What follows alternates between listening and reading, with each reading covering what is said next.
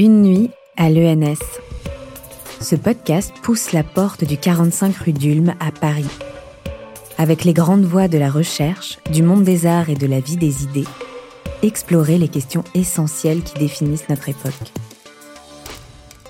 Bienvenue à Normal Sup. 21h, le 9 septembre 2022, salle Histoire. Qu'est-ce qu'un risque et comment le calcule-t-on? La sismologue Lucille Brua et la climatologue Alessandra Giannini nous expliquent la notion de risque en prenant pour exemple le cas particulier de la prévision saisonnière du climat en Afrique. Je m'appelle Lucie Brua, je suis une ancienne, euh, une ancienne étudiante de l'ENS qui était aussi chercheuse au laboratoire de géologie. Je suis sismologue de formation, hein, je travaillais sur les tremblements de terre. Et euh, récemment, j'ai rejoint AXA dans l'équipe qui, fait, qui calcule en fait le coût des catastrophes naturelles pour AXA. Moi, c'est Alessandra Giannini, je suis climato. Je suis professeure ici dans le laboratoire de météorologie dynamique, département de géosciences. Je suis aussi co-directrice du CERES, le Centre de formation sur l'environnement et la société. Donc, euh, je laisse la parole à Lucille et puis je reviens. Donc, on a divisé nos présentations en deux. Euh, l'idée, c'est que je vous présente une, approche théorique au calcul euh, du risque, en fait, comment on calcule le risque. Et après, on, regarde, on regardera un cas pratique euh, avec Alessandra. Ça, c'est une photo du séisme, euh, des dégâts qui ont eu lieu pendant le séisme de San Francisco en 1989. C'est le dernier gros séisme dans la, région, euh, sachant que ce n'était qu'un magnitude 6.9 et qu'on attend un magnitude 8, donc 30, 30, fois plus euh, important dans cette région. Alors, d'abord, qu'est-ce qu'un risque? Un risque, c'est une situation dans laquelle on se met en danger. Donc, par exemple, si vous voyez ce petit bonhomme qui est dans une zone dans laquelle on peut avoir un tsunami, le fait qu'il soit à risque, c'est qu'il y ait d'abord une vague et ensuite qu'il soit euh, à la position où la vague arrive. Pareil, si on regarde la tempête Alex en octobre 2019 dans les Alpes-Maritimes, c'est le fait que cette maison soit proche de la rivière qui la met à risque en particulier. Donc le risque, c'est une situation d'endommagement potentiel résultant de l'exposition d'un enjeu qui est vulnérable. Si la maison était indestructible, il n'y aurait pas de risque vers une source de danger, un aléa. Cet aléa, c'est un phénomène dangereux. Ça peut être naturel, d'origine naturelle, un séisme, une tempête, une inondation, mais ça peut être aussi d'origine humaine, une explosion, un attentat terroriste. Il faut qu'il y ait à tout prix une exposition. Donc il faut qu'il y ait des populations, des biens proches de ce danger. Vous avez un séisme au milieu de l'océan, on n'en a rien à faire. Il n'y a pas de souci. Et comme je disais, il faut qu'il y ait une vulnérabilité. Elle est peut-être physique, elle peut être sociale, elle peut être économique, et elle va potentiellement durer dans le temps. Elle ne va pas forcément durer uniquement au moment de l'événement.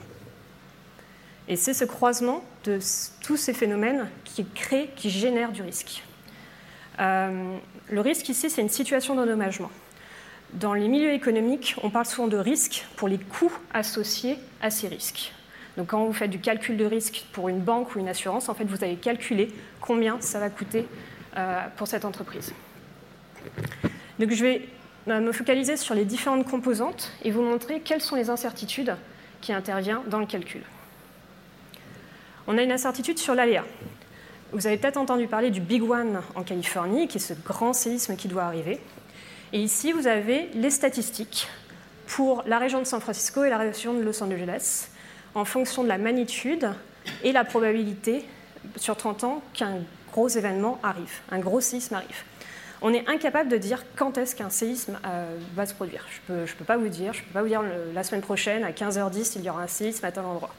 Mais je peux vous dire, cette zone, je sais qu'il y a une faille, il y a des contraintes qui s'y appliquent, il n'y a pas eu de séisme. Je sais qu'il y a des séismes dans la région, il n'y en a pas eu depuis longtemps. Je peux avoir une idée de cette probabilité-là. Et vous voyez par exemple dans la région de San Francisco, je sais qu'il y a 100% de chances que d'ici 30 ans, il y a un séisme de magnitude 5, au moins 5.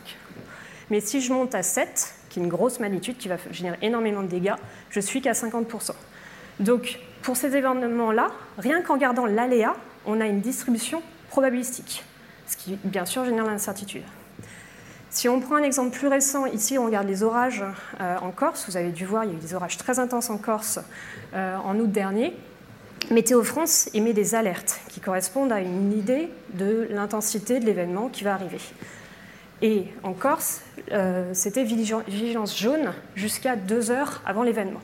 Là, c'est pour vous montrer à quel point, même avec tous les outils de Météo France pour pouvoir prédire, entre guillemets, faire une prédiction de la météo, deux heures avant, ils avaient des doutes sur l'intensité et sur la dangerosité de ce genre d'événement.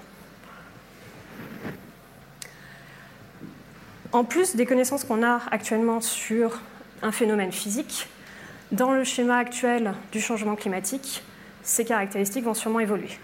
Ici, vous voyez deux, figures qui sont du rapport du GIEC, euh, publié l'an dernier, qui montrent l'augmentation de l'amplitude. Ici, c'est pour les, euh, précipitations euh, pour un événement qu'on dit qui se répète tous les 10 ans, l'augmentation de l'amplitude et de la fréquence de ce genre d'événement, avec des hypothèses d'un réchauffement de 1,5 degré, 2 degrés, etc. Donc il faut en plus qu'on s'adapte en disant on a ce genre d'événement et dans 5 ans, l'événement va être différent à cause du changement climatique. Maintenant, si on regarde l'exposition et la vulnérabilité, elles sont assez liées comme composantes et je vais vous montrer qu'elles sont assez capitales ici. On a deux événements, deux, deux, séismes. Le séisme de Haïti en janvier 2010, qui était à magnitude 7. Magnitude 7 qui a fait 300 000 morts. Alors, ce sont deux cartes d'intensité. C'est le déplacement et les dégâts qui ont été ressentis à la surface. On a, on a eu 300 000 morts dus à ce séisme. Vous prenez le séisme de Tohoku de mars 2011, celui qui a déclenché la catastrophe de Fukushima, la catastrophe nucléaire. Si on regarde purement le nombre de morts dus au séisme, il n'y en a pas eu. La plupart euh, des morts ont été causés en fait par le tsunami résultant du séisme. Mais le séisme en soi n'a pas, fait de, n'a pas fait de mort, a fait énormément de dégâts, mais pas de mort. Et euh, la magnitude, en fait, correspond à une énergie mille fois plus importante dans un cas comme un autre. Donc vous prenez deux situations, deux aléas qui sont grandement différents, mais on n'a pas du tout le même risque parce que la vulnérabilité et l'exposition dans le cas d'Haïti étaient beaucoup plus fortes. Donc si on se focalise d'abord sur l'exposition, qui est la possibilité, la présence en fait de biens et de populations, et qu'on regarde par exemple comment elle peut évoluer dans le temps, ici vous avez le coût des biens exposés aux inondations aux États-Unis. On voit que ce coût, il a une certaine valeur, la valeur grise ici, et on a des, des estimations sur l'évolution de ce coût au fil du temps dans les 30 prochaines années, en fonction d'abord du changement climatique, on l'a vu, c'est un changement d'aléa, mais aussi en fonction du changement de la population. Parce qu'au fil du temps, un pays va peut-être avoir sa population qui va augmenter, va se répartir dans des zones plus vulnérables, plus liées, plus à risque, et ça change la donne. On peut voir aussi qu'il y a un effet combiné à la fin du changement climatique et de la population. Et de même, là je vous ai montré juste des histogrammes, mais on peut estimer cette variation en fonction de la euh, géographie. On a l'augmentation des coûts ici uniquement liée au changement climatique et l'augmentation des coûts liées à la, euh, population, au changement de population. On voit par exemple dans l'état de l'Oklahoma, a priori, on ne devrait pas avoir beaucoup d'augmentation. Mais on est quand même obligé de le prendre en compte parce qu'on regarde la population va beaucoup augmenter. Donc les coûts liés aux inondations dans cette région vont augmenter. Maintenant, si on regarde la vulnérabilité, c'est assez compliqué à estimer parce que déjà, on peut, déjà on, a, on, a, potentiellement une, vulnérabilité physique. En, sismologie, quand on veut calculer le taux de destruction d'un bâtiment, ce qu'on fait, c'est qu'on fait des mesures et on, génère ce genre de, figure. On a la probabilité de destruction totale en fonction de l'accélération du séisme, donc en fonction du mouvement euh, résultant du séisme, du mouvement du sol, pour différents types de bâtiments. Ça va de la brique, euh, de la pierre, et le plus résistant, en fait, c'est le bambou. Donc autant vivre dans une maison en bambou. Euh, et on va se dire, si on a une accélération, ma maison a 40% de chance de s'écrouler en fonction de cette accélération. On a ce genre de mesures qui ont une incertitude.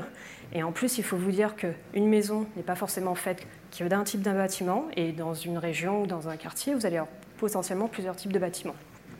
Ça va aussi changer de la taille du bâtiment. On a une grosse incertitude en fait sur la même la vulnérabilité physique.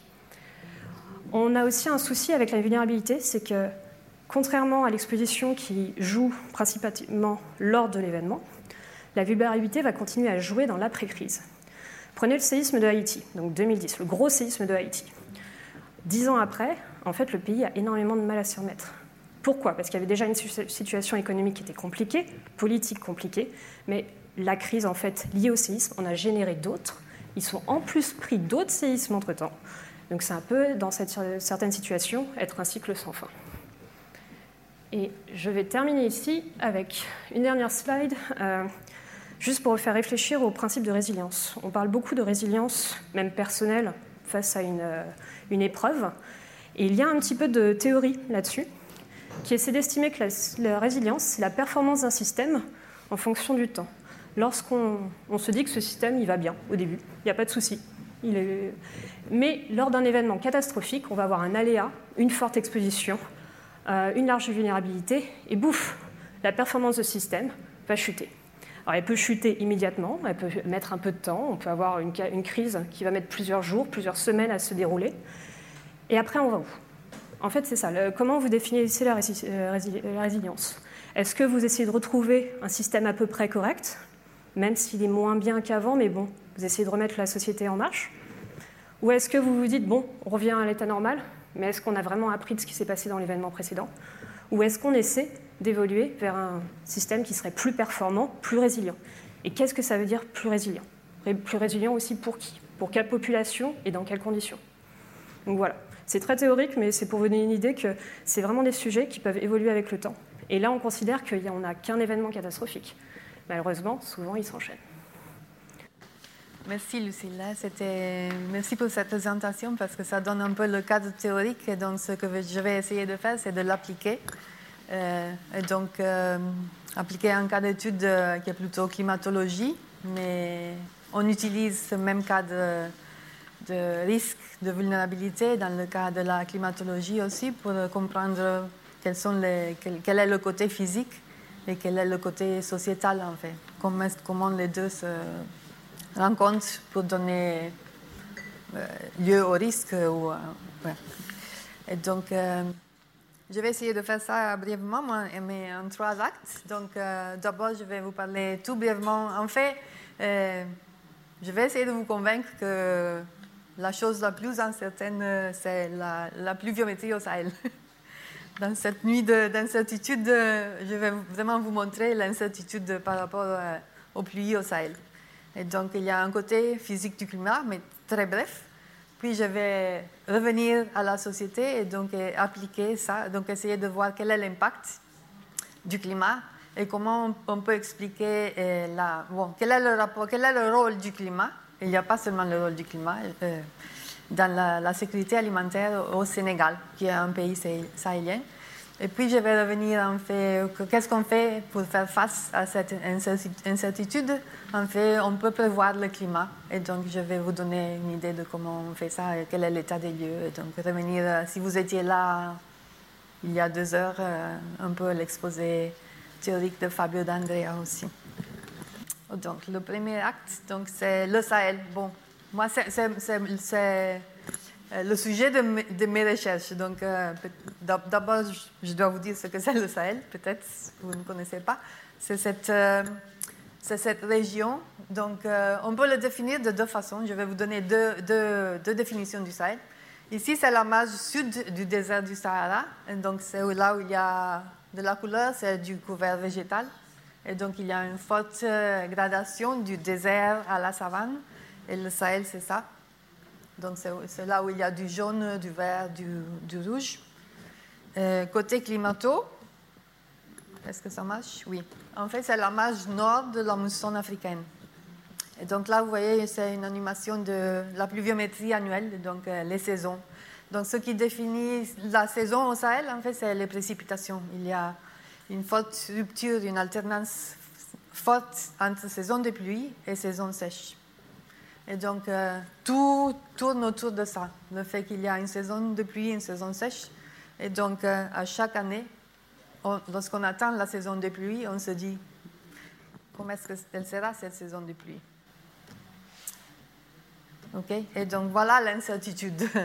Là, c'est des anomalies de précipitation sur l'ensemble de la région donc année par année à partir de 1930. Donc euh, pluie excédentaire en haut, pluie déficitaire en bas. Et donc, vous voyez, il y a beaucoup de variabilité d'un an à l'autre, d'une décennie à l'autre. Et c'est ça l'incertitude. Et donc, pourquoi est-ce que ça nous intéresse? Ça nous intéresse parce qu'il y a euh, une société derrière qui, en partie, vit d'agriculture. Et donc, c'est de l'agriculture pluviale. Et donc, euh, chaque année, au début de, avant le début de la saison, on peut se demander la saison, elle va démarrer quand? Les pluies seront-elles déficitaires ou excédentaires? Ou y aura-t-il des pauses euh, importantes, des pauses euh, sèches. Donc, c'est ce genre de questions qu'on se pose. donc, c'est ça. Hein. Pour, l'instant, c'est ça le climat. Donc, beaucoup de variabilité. C'est normal, hein, il y a de variabilité. Le climat est toujours en train de varier. Mais oui. Donc, le côté sociétal. Donc, si on regarde en fait de l'autre côté, euh, donc euh, la sécurité alimentaire au Sénégal. Ça, on tire de données du programme alimentaire mondial. Si c'est bleu, c'est bon, c'est en sécurité. Et si c'est rouge, c'est insécurité alimentaire, donc manque de sécurité. Et donc, c'est ça qu'on va essayer d'expliquer avec le cadrage que nous a donné Lucille. Donc, euh, est-ce que c'est la physique Est-ce que c'est la physique du climat qui explique ça? Ou est-ce que c'est euh, des aspects plutôt sociétaux qui expliquent ça? Et donc, vous voyez là que, je ne sais pas si vous connaissez le, Sénégal, la capitale, Dakar, est ici. Vous voyez un peu quel est le pattern spatial, non? Il y a plus de sécurité plus on s'éloigne de Dakar, disons, moins de sécurité. Donc, comment est-ce qu'on arrive à expliquer ça? Alors, du côté climat, on pourrait se dire, moi, moi première, en, tant que climato, je, pourrais dire, oh, ça doit être le climat. Parce que euh, il y a quand même 30% euh, de la population qui est impliquée dans l'agriculture. Ça, c'est des, statistiques de la Banque mondiale. 30% de la population est impliquée dans l'agriculture.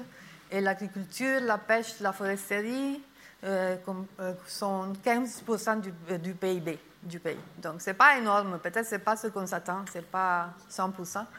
Mais il y a quand même euh, un bon socle de la société sénégalaise qui dépend de l'agriculture et de l'agriculture pluviale. Et donc, on, peut, donc on, essaie de comprendre ça par rapport. Donc, donc on pourrait penser, euh, bon, il y a cette variabilité de la pluviométrie, il y a des bonnes, de bonnes années, des, années mauvaises, et donc ça, ça a un impact sur la production alimentaire. Est-ce que ça a un impact? Est-ce que ça suffit pour expliquer la variabilité de la sécurité alimentaire?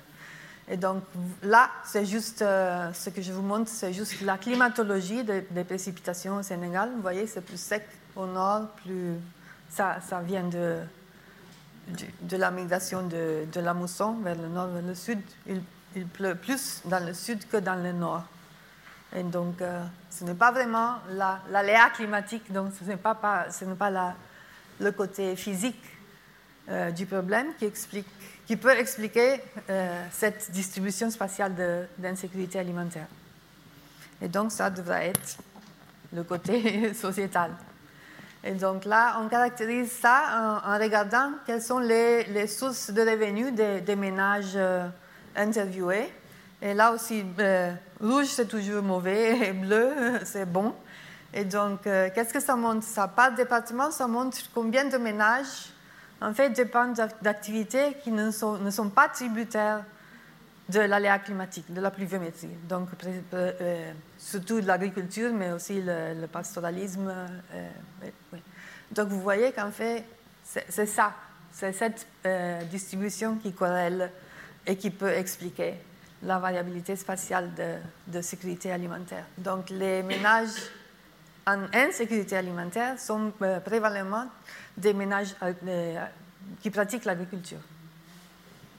Et donc, ce n'est pas dans le nord plutôt semi-aride qu'on trouve cette insécurité alimentaire, c'est dans le sud et c'est là où il y a plus d'agriculture. Donc, c'est plutôt un, côté exposition ou vulnérabilité, comme tu disais. Donc, c'est lié à la, socio-économie du pays. OK, comment est-ce qu'on peut faire face à ça? Wow, je suis allée super vite. Euh, donc je reviens euh, à, la variabilité climatique au, Sahel. et donc, on peut faire face parce que, en fait, je vous ai montré qu'il y a beaucoup de variabilité. Mais on connaît en fait les causes de cette variabilité. C'est du chaos, c'est du chaos climatique, mais pas seulement. En fait, il y, a, des influences fortes sur ce climat sahélien qui permettent de prévoir. Et l'influence ici, c'est l'océan. En fait, c'est la mousson. Donc, euh, l'apport d'eau, d'humidité, ça vient de l'océan. Et donc, les conditions dans les océans, et là, c'est les océans globaux, en fait. Ce n'est pas seulement l'océan Atlantique qui est juste à côté. Et donc, c'est de là, si vous si vous, vous rappelez la climatologie et donc le flux, le flux de mousson, l'apport d'humidité vient de l'Atlantique. Mais ce n'est pas seulement l'Atlantique, en fait, qui explique euh, cette variabilité climatique du Sahel, il y a un apport aussi des autres océans, Indien et Pacifique. Donc on met tout ça ensemble dans des modèles climatiques et on reprend les, les conditions. Donc on a besoin d'un modèle qui est de modèle d'océan et d'atmosphère couplé. Un modèle couplé océan-atmosphère. Donc c'est la même dynamique euh, des fluides appliquée à l'océan et à l'atmosphère. On couple les deux choses on, prend un point de, départ. Donc, par exemple, on veut prévoir la saison. La saison, est entre la saison des pluies est entre juillet et septembre. C'est ça qu'on essaie de prévoir. Est-ce que les pluies seront excédentaires ou déficitaires pendant cette saison? On essaie de le faire avant la saison, c'est une prévision. Donc, on peut partir, on peut essayer de faire cet exercice à partir de janvier, février, mars, avril, mai, juin. Donc en janvier, on, fait tourner le modèle avec les conditions qu'on a observées en janvier, et puis la dynamique du système évolue jusqu'à prévoir les, pluies en, juillet ou septembre. Donc euh, je ne sais pas ce que ça, vous dit, mais donc en noir ici, c'est ce qu'on observe d'une année à l'autre à partir de 80, c'est quoi ça? 2, 3, 4 jusqu'à 2000. Bon, l'étude, on a fait jusqu'à 2015. Donc, ce, ce qui est à remarquer ici, donc, il, y a, a plutôt une bonne correspondance entre ce qu'on qu a observé en noir et, ce qu'on ce qu'on a prévu avec le modèle euh, en couleur. Et cela même à une échéance de six mois. Donc, avec une prévision faite en janvier, février, on arrive à prévoir avec à peu près la même. Euh, la même compétence, les pluies euh, sahéliennes. Oui, là, c'est parce que l'étude s'est arrêtée ici. en fait, ça fait partie du système. Euh, donc, la question, le, commentaire, c'était jusqu'en 2015. C'est que l'étude s'est achevée là. En fait, ça fait partie d'un système opérationnel de prévision saisonnière. Et donc, ça continue. Et oui, donc ça pourrait être mis à jour. Euh, mais oui, sur cette période, vous voyez un peu. Vous voyez qu'il y a, vous voyez que, bon, il y a tout un tas de choses qu'on pourrait regarder. Hein. Il y a des années qui apparaissent être moins, euh, plus prévisibles que d'autres. Par exemple, ici, ici, vous voyez, où il y a vraiment une bonne correspondance entre les couleurs et le noir. Par contre, il y en a qui sont vraiment des catastrophes. Telles que ça, les 82, 3, 4, c'était vraiment les années de la pire sécheresse au Sahel. Et les modèles n'arrivent pas à prévoir ça. Donc, c'est des questions de recherche, ça. Hein. Et donc, euh, oui, c'est ça qu'on fait. Donc, c'est opérationnel. Il y a plein de centres dans le monde qui font ces prévisions saisonnières euh, tous les mois, y compris Météo France. Et puis, ce qu'on fait, en fait, ici, moi, je vous, je vous montre juste quelques cours, mais en fait, c'est plusieurs modèles et ils sont tournés plusieurs fois. On fait des ensembles de prévisions avec donc, ce qu'on appelle multimodèle ensemble, donc plusieurs modèles tournés plusieurs fois. Et malgré tout ça, je vous montre ce qu'on ce qu'on décrit comme euh, euh, prévision déterministe. Enfin, je vous donne juste une, une valeur pour chaque euh, année. On pourrait regarder quelle est la, la, distribution de, toutes les fois qu'on tourne le modèle. Et donc, en fait, ce, qu'on, ce qui est mieux de faire, c'est de donner quelle est la probabilité que les, pluies soient excédentaires, déficitaires ou proches de la normale. C'est ça qu'on fait normalement opérationnellement. Mais au-delà de ça, ce qu'on essaie de faire aussi, donc là c'est le côté climato, mais il y a tout un côté société là aussi, c'est de dire, donc on a des prévisions saisonnières qui peut-être nous donnent une indication. Par exemple, même cette année, vu les conditions globales du système climat, et un phénomène qu'on appelle la Niña, en fait, on s'attendait à, euh, par exemple, au Sahel, au Sénégal, on s'attendait à des pluies excédentaires et donc peut-être des, probabilités d'inondation. Et donc on a ça, c'est en gros, mais on peut affiner la prévision pour aller. Donc il y a aussi cette étape. Donc d'un côté, il y a les prévisions saisonnières, de l'autre, il y a les prévisions météo. Et entre les deux, maintenant, il y a ce qu'on appelle les prévisions sous-saisonnières à saisonnières. Donc c'est pour essayer d'aller au-delà de, de la limite des prévisions météo. mais ce qui est capital ici, c'est, OK, on fait une prévision, qu'est-ce qu'on fait avec? Donc, il est important, en fait, d'avoir un plan. Et donc, ce, que je vous montre ici, c'est, en fait, les, les organismes qui s'intéressent beaucoup à ça, c'est souvent c'est des, des, organismes d'aide humanitaire, tels que, dans ce cas-là, c'est la Croix-Rouge, ou le programme alimentaire mondial. Donc, ils ont intérêt à essayer de prévoir euh, s'il y aura des impacts. Et, l'intérêt, c'est aussi d'essayer de traduire donc, la prévision en action. Qu'est-ce que je peux faire si je reçois une euh, prévision euh, de pluie excédentaire, déficitaire, avec, et, pas une prévision déterministe, mais avec des probabilités? Est-ce que je peux vraiment agir? Est-ce que je peux faire quelque chose de différent? Ou est-ce que je devrais plutôt me préparer pour éviter le coup, disons. Il y a aussi des actions qu'on peut prendre pour éviter l'impact euh, de quoi que ce soit qui, peut arriver. oui, c'est ça l'exemple. Donc, euh, oui, c'est bon. Merci.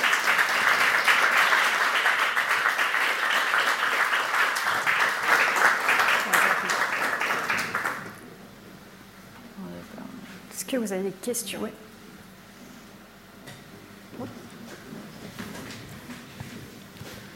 Tout d'abord, merci pour euh, votre présentation. Je voudrais revenir sur euh, le slide, votre slide sur euh, la résilience, que je trouve très informatif. Est-ce qu'on sait ce qui caractérise un système, si on parle en termes de système, très résilient d'un autre qui l'est beaucoup moins?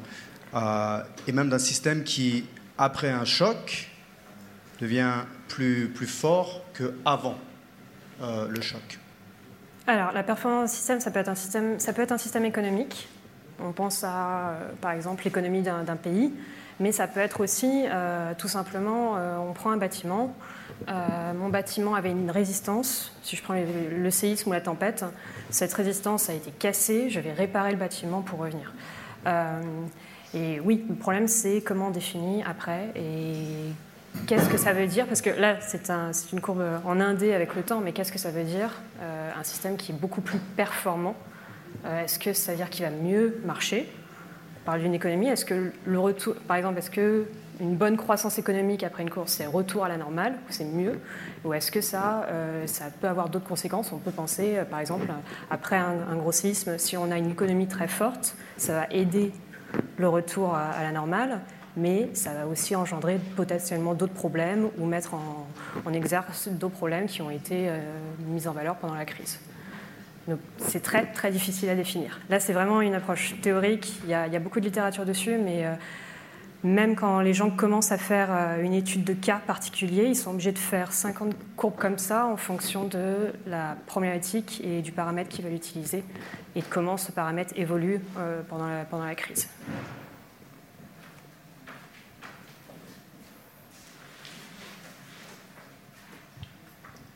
Oui, bonsoir. Alors, j'aimerais bien que vous reveniez sur la diapo où vous montrez euh, votre modèle, enfin, euh, la prédictivité de votre modèle. Oui, je pense que c'est bien. C'est vous. J'ai pas compris. Ça? Oui, c'est ça. J'ai pas compris le choix euh, d'avoir. Enfin, pourquoi vous avez pris euh, une seule journée par an. Enfin, j'ai pas compris Ah, ce choix-là. Si vous pouviez l'expliquer euh, rapidement. la chose là. Non, en fait, c'est la, la pluie saisonnière. Je ne sais pas d'où. euh, La pluie saisonnière? Oui, donc, pardon. C'est le, donc, c'est le même que la série temporelle que je vous ai montré avant. Donc, c'est, c'est une anno- Ah, vous pensez que c'est le jour pour- à cause de Bah, ça? Mais il me semble que vous l'avez. Non, vous l'avez pas. Je ne sais pas. Donc, de toute façon. Bah, réexpliquez euh, rapidement. Ah, c'est Je ici crois que c'est. Ouais. Ok. Ben, c'est parce que j'ai mal expliqué, je m'excuse, j'ai mal expliqué là. Donc là, c'est, une prévision faite à partir de, Mhm. du 1er janvier, février, mars. D'accord. Donc, on- on, la simulation pour faire la prévision, on la démarre au 1er janvier, au 1er février, 1er mars. Et on la fait tourner, bah, je ne sais pas, même une année entière, jusqu'à couvrir le juillet ou septembre. Donc ici, c'est les anomalies, c'est des anomalies par- de, de la saison, donc du total, du cumul total de la, des précipitations pendant la saison juillet, août, septembre. Oui, bonjour. Euh, Je suis euh, étudiant en économie et dans ce cadre, en fait, comme beaucoup de camarades, on est très intéressé par tout ce qui est économie de la transition euh, écologique et plus particulièrement les questions macroéconomiques. En fait, euh, on a, du coup, euh, mes camarades et moi, on a eu la, beaucoup de chan- la chance de discuter avec beaucoup de macroéconomistes euh, spécialisés là-dedans, qui nous ont tous dit un peu la même chose. C'est que malheureusement, il y a très peu de communication avec le monde des assurances et que eux auraient bien besoin de, de pouvoir intégrer ces modèles de risque dans leur modèle macroéconomique pour pouvoir con- concevoir au mieux les politiques de transition écologique, les politiques économiques de transition écologique. Donc euh, maintenant qu'on a, nous, euh, le point de vue d'économie sur la question, j'aimerais bien avoir votre point de vue à vous, en tant que, euh, personne qui travaille sur ces modèles-là, sur est-ce que pour, pourquoi il y a aussi peu de communication avec les économistes? Est-ce que vous, déjà, vous la ressentez dans votre travail qu'il n'y a, pas, assez de communication avec les économistes? Et est-ce que l'impératif climatique fait que, a priori, il va peut-être avoir plus de liens qui vont se créer dans les prochaines années? Ah, c'est une très bonne question. Euh, alors déjà, malheureusement, euh, actuellement, dans l'entreprise, moi je le ressens parce que j'ai été chercheuse ici euh, avant, il y a quand même peu d'interaction avec les académiques en général. Il y en a un petit peu parce qu'on a des gens qui, ont des thèses, qui ont été chercheurs avant, mais nous, on vient plutôt des, modèles physiques. Donc, on a quelques interactions avec des sismologues, avec des gens venant des, inondations, des de ces milieux-là qui sont plus liés à la physique ou aux géosciences. Il est vrai qu'on a peu de gens qui viennent euh, de la théorie, de, la théorie et de, l'économie. En général, les gens qui, euh, dans nos équipes, font euh, travail sur le, côté économique, ce sont des actuaires qui viennent d'une formation d'actuaire qui ne sont pas passés par la recherche autour de, l'économie. Je suis tout à fait d'accord là-dessus. Après, il y a une discu- discuté- Alors, ce qu'il faut savoir, c'est qu'au niveau des assurances, il y a un régulateur qui s'appelle l'ACPR, euh, qui dicte les règles, euh, les règles de solvabilité et de tous nos modèles euh, internes. Même quand on génère un modèle de prévision de séisme, de tempête, de n'importe quel péril, on doit le faire approuver par la CPR qui vérifie que nos hypothèses sont correctes, qu'on ne confose pas les résultats tout simplement, et que ça rentre dans un cadre où ils pourront comparer ça avec d'autres études. Euh, et ça, c'est un travail en cours qui devient de plus en plus important et qui, à mon avis, permettra le lien avec euh, une politique économique beaucoup plus globale là-dessus. Le- Moi, je pense que c'est vraiment un problème de, c'est un problème de vision parce que même au sein du groupe euh, CatNat d'AXA, on est beaucoup de physiciens et on n'a pas cette vision économique. On n'a pas beaucoup d'in- d'interface là-dessus. Alors qu'il y a d'autres groupes dans, l'assurance de, risques, calcul de risques, qui peuvent être des risques autres que euh, risques physiques, ça peut être des risques opérationnels, euh, il y a des risques liés au. Enfin, bon, euh, tous les risques liés, on va dire, à, à une grosse entreprise, qui eux, comme ils sont traditionnellement mieux ancrés dans l'économie à la base, ont plus d'interactions. Nous, on n'en a pas parce qu'on a un petit peu ce biais-là.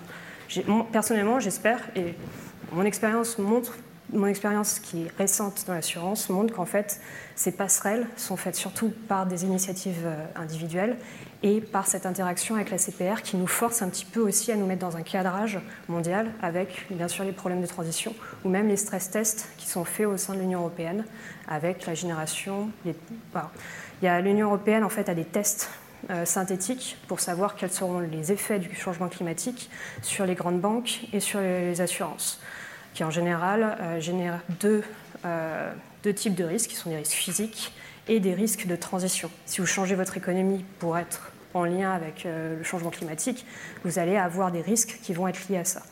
Et en fait, je pense que dans ce cas d'âge-là, ça va aider la discussion.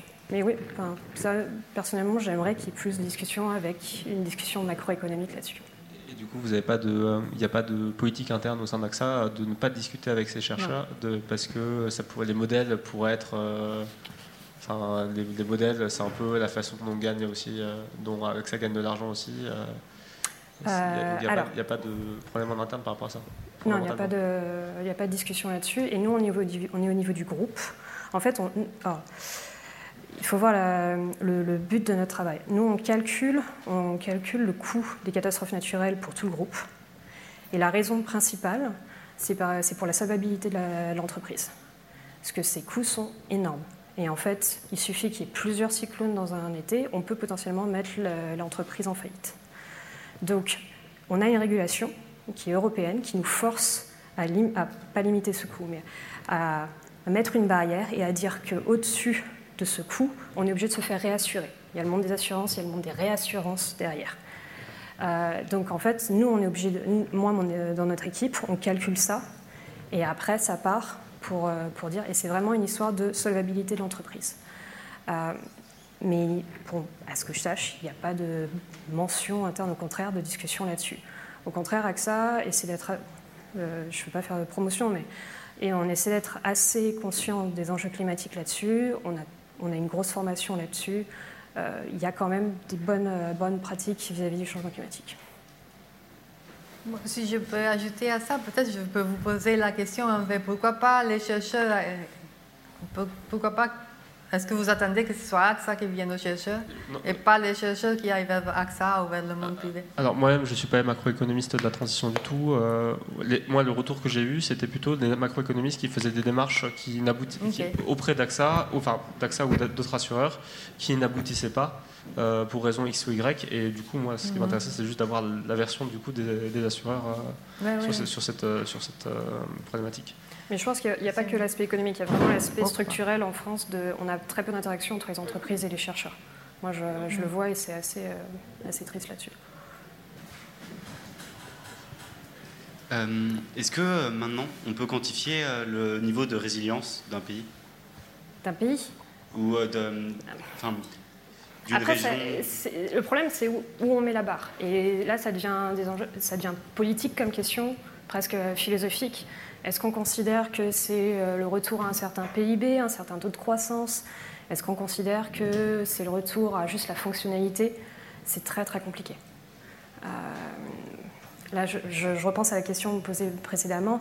Euh, les, quelques, les, quelques, études que j'avais vues qui regardaient la résilience même d'un quartier, en fait, on peut voir qu'on a des problèmes au niveau de l'accès à l'énergie, les transports en commun, la vie du quartier, en fait, après une crise. On a des, changements de population, des mouvements de population. Euh, l'économie qui est liée à ça, les gens ne vont pas travailler au même endroit et tout. On le voit même avec le Covid. Hein. On voit que ça a quand même eu des, conséquences auxquelles on ne s'attendait pas. Donc c'est très très compliqué de, gérer ça. Et c'est vraiment une question politique où on, où on veut que la... Enfin, par exemple, le monde d'après Covid, qu'est-ce que ça, qu'est-ce qu'on ça veut que, que ça soit en fait personne ne va avoir la même, euh, la même réponse là-dessus. Bonsoir. Merci beaucoup pour votre présentation. Euh, j'ai une question. Euh, est-ce qu'on s'intéresse aux éventuels effets rebonds qui auraient à réassurer Je pense par exemple dans la vallée de la Roya, mhm. après la tempête Alex. Il y a beaucoup de gens qui s'y sont installés, des artistes, des gens plus modestes, parce que le prix de l'immobilier avait chuté. J'imagine qu'il y a des. Enfin, ça, ça, surexpose euh, à nouveau des gens. Mhm. Est-ce qu'on s'intéresse à ça euh, chez AXA, par exemple? Alors, euh, oui. Le problème, c'est que ça remet des gens dans une région à forte exposition. le souci en France, c'est. Ah, c'est pas, pas un souci. En France, en fait, il faut comprendre qu'on a un système. le, seul moyen d'action d'une assurance, on va dire, contre ce genre de problématiques, c'est dire bah, vous vous installez dans telle, telle, région, il faudrait prendre une assurance en plus parce que vous êtes euh, au bord de la mer et qu'il va y avoir un niveau de montée des eaux, euh, parce que vous êtes sur une faille active euh, et que vous allez avoir un séisme. En France, la différence, c'est qu'en fait, on a un régime des catastrophes naturelles qui est fait pour mutualiser l'ensemble des, on va dire des, charges et pour permettre, lorsqu'il y a une catastrophe naturelle à un endroit de la France, que tout le monde se fasse assurer et qu'il n'y ait pas de souci là-dessus. C'est un pourcentage de n'importe quelle assurance que vous prenez, que ce soit l'assurance auto, l'assurance euh, habitation. tout le monde la paie, qu'on soit à Paris et qu'on n'ait pas de risque sismique ou qu'on soit à Nice et qu'on en ait. ça a l'avantage d'être mutualiste et de permettre une réassurance, une assurance pour tout le monde, à dire. après, ça empêche des moyens d'incitation une population ou des mairies à ne pas, ne pas s'installer dans une zone à risque. Donc il faut, faut pouvoir calibrer ça. Euh, certaines, ça, c'est au niveau des populations. Au niveau des entreprises, on peut, souvent les entreprises vont demander à se faire assurer plus euh, parce que les coûts en fait, générés par les catastrophes naturelles sont tels qu'ils vont quand même demander une assurance en plus. Donc il y a un process d'incitation au niveau des entreprises pour avoir plus de protection. Mais au niveau des individus, on peut s'installer où on veut, on sera toujours remboursé de la même façon, ce qui est aussi une bonne chose. On se dit, euh, potentiellement, on peut aller n'importe où. Oui, non, mais c'est un, régime de protection contre les catastrophes naturelles, il n'y a, rien de mal. Euh, c'est juste que c'est vrai qu'on pourrait se dire, juste du, point de vue de l'entreprise, euh, si on veut limiter le risque, on pourrait se dire que ça, pourrait coûter plus cher dans une région plus à risque que d'autres. Mais c'est aussi l'idée d'avoir un système mutualisé qui permet à tous de s'installer où on veut et de ne pas avoir de problème. C'est vraiment euh, des, différences de, philosophie. il y a certains, on a la chance en France d'avoir ce système-là. Euh, il y a beaucoup de pays européens qui n'ont pas. Euh, vous prenez les, inondations de Berndt l'été dernier, en juillet, les grosses inondations en Belgique et en Allemagne. Il y a eu énormément de différences au niveau de l'assurance des deux pays, parce qu'en Belgique, ils ont aussi, ils appellent ça le Fonds des calamités, qui est un régime de catastrophe naturelle, qui a permis le, remboursement, enfin l'assurance des, gens qui, habitaient en Belgique. En Allemagne, tout est privé. Si vous n'aviez pas d'assurance contre l'inondation, vous étiez fait. Euh, pourquoi pas enfin, Qu'est-ce que enfin, la position des assurances sur un passage potentiellement aux normes Parce que là, en disant parler d'incitation, enfin, du coup, le système incitait pas les gens à ne pas aller dans ces endroits-là. Ouais. Mais du coup, euh, est-ce qu'on pense que ce serait une bonne chose d'avoir. Euh, serait une bonne chose de passer du coup par les normes Oui. Parce enfin, bah, en fait, il euh, faut, faut, comprendre que euh, si une maison est détruite, ça coûte énormément. Euh, on paye un, une, police, une prime tous les mois, tous les ans pour se faire assurer, assurer sa maison, mais ça coûte quand même énormément lorsque le bâtiment est détruit. Donc, euh, si euh, euh, votre assureur vous incite à mettre votre bâtiment aux normes antisismiques, c'est aussi parce qu'à la fin, la vulnérabilité sera moins forte et ça coûtera moins cher de réparer le bâtiment. C'est sûr là-dessus. Donc, c'est un petit peu gagnant-gagnant. Mais après, il faut savoir qui démarre, d'où vient l'argent pour améliorer et inciter à l'amélioration, par exemple, de la maison. En fait, je me demandais juste si, du coup, vous pensez qu'il y avait des zones qu'il fallait, fallait, carrément, euh, un peu, pas de la carte, mais interdire euh, de construction, par exemple, tout court bah, c'est compliqué parce que. Parce que du coup, en fait, les, assurances fonctionnent avec un, des termes d'incitation et tout. Enfin, du coup, je suis en économie aussi, donc je vois le mmh. principe. Mais enfin, même euh, pour d'autres choses, par exemple, avec l'interdiction des voitures thermiques à partir de 2035, on voit qu'il y a vraiment un retour aux normes. et, donc, je me demandais si ça pouvait s'adapter aussi à, à ce domaine-là. Ça pourrait. Après, il y a des, quand même des, limitations. Euh, en France, en général, je prends l'exemple de Nice. À Nice, il y a un risque sismique très important. J'irai pas dire qu'il faut détruire tout le vieux Nice pour, euh, pour le mettre aux normes antisismiques. C'est toujours le problème. Après, on peut prioriser dans les régions très sismiques. Euh, ça va être la nouvelle construction d'un hôpital, d'une école, qui va être sur une base mobile pour être complètement aux normes antisismiques. On peut aussi le faire ça de manière stratégique pour que ça soit beaucoup plus efficace au niveau de la société. Toujours sur le, même point que vous avez euh, soulevé. Mhm. Euh, je, paraphrase en disant que le système français pour les, les, les individus mm-hmm. permet à certaines personnes de s'exposer à un risque et d'être en fin de compte protégé par euh, le reste de la population qui, qui n'est pas exposée à ce, à ce risque. Oui, mais c'est comme, euh, c'est comme la sécurité sociale en fait. Euh, enfin, on, mutualise tous d'une certaine façon pour avoir un accès à l'hôpital. Pas parce qu'en en fonction. Voilà. Mais quand, quand, le risque est clairement identifié et connu, par exemple, s'installer, mhm. s'installer dans, la, dans la zone dont vous parliez, est-ce que, est-ce que, on est, est-ce que c'est, c'est raisonnable euh, je ne peux pas répondre, c'est une, question politique. Est-ce que, parce que vous êtes fumeur, vous allez payer plus cher votre assurance santé que euh, parce que vous ne l'êtes pas? Non, voilà, euh, c'est vraiment une question politique et après on peut aussi voir ça d'un point de vue résilience. le fait que quand il y a une catastrophe naturelle, l'État déclenche, à chaque fois que l'État déclare l'état l'État déclenche l'état de catastrophe naturelle, en fait, c'est ça. C'est le bouton qui permet d'activer ce fonds euh, de réserve euh, qui permet à tout le monde de se faire assurer. Euh, et c'est pour ça qu'il y a certains débats, par exemple, sur des catastrophes qu'on voyait pas, par exemple des, orages qui étaient plus intenses que, prévu, ou des sécheresses où on se demandait si on pouvait activer ce, ce fonds ou pas. Mais oui, mais c'est une question politique. Pour écouter nos prochains épisodes et continuer d'explorer de nouveaux territoires guidés par les grandes voies de la science, vous pouvez vous abonner à ce podcast. Et pour rester en lien avec l'école normale supérieure, lisez Vue d'Ulm, une newsletter à retrouver sur www.ens.psl.eu. À bientôt!